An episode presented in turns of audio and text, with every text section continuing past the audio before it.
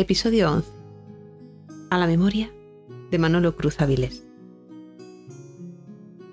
No puede borrar la muerte tu sonrisa plácida en la tarde, ni podrá el tiempo hacer olvidar tu voz de intenso timbre y donaire.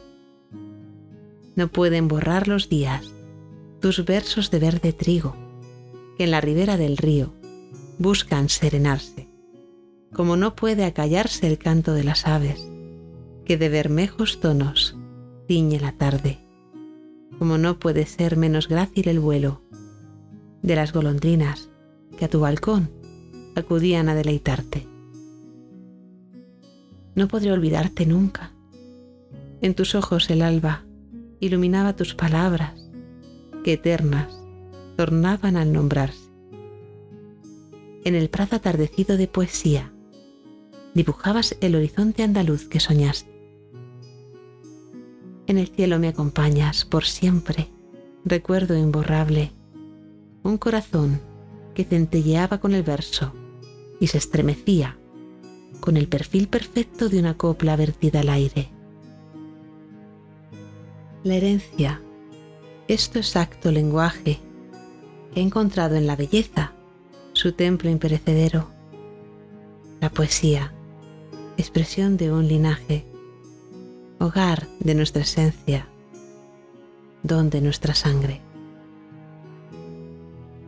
Ha muerto el poeta más importante de mi vida, mi tío, Manolo Cruz, locutor de radio y poeta incansable, admirador como yo, de Lorca y de la naturaleza.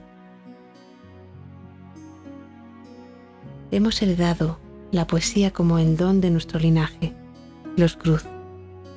Es por eso que aunque mi nombre artístico es Seda, conservo mi primer apellido.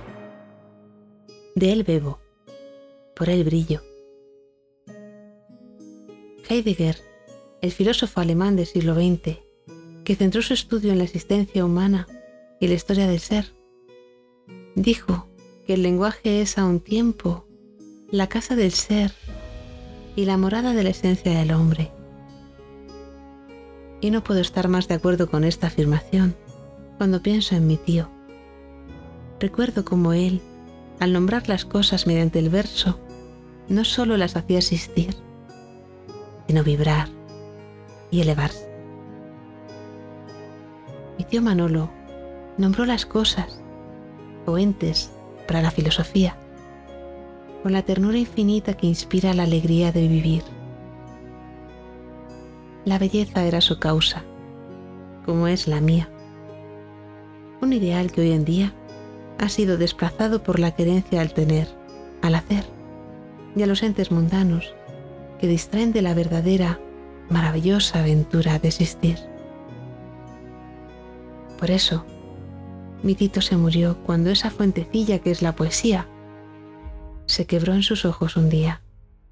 Y desde entonces, sin poder verla, se fue despidiendo muy despacio del mundo y de las cosas.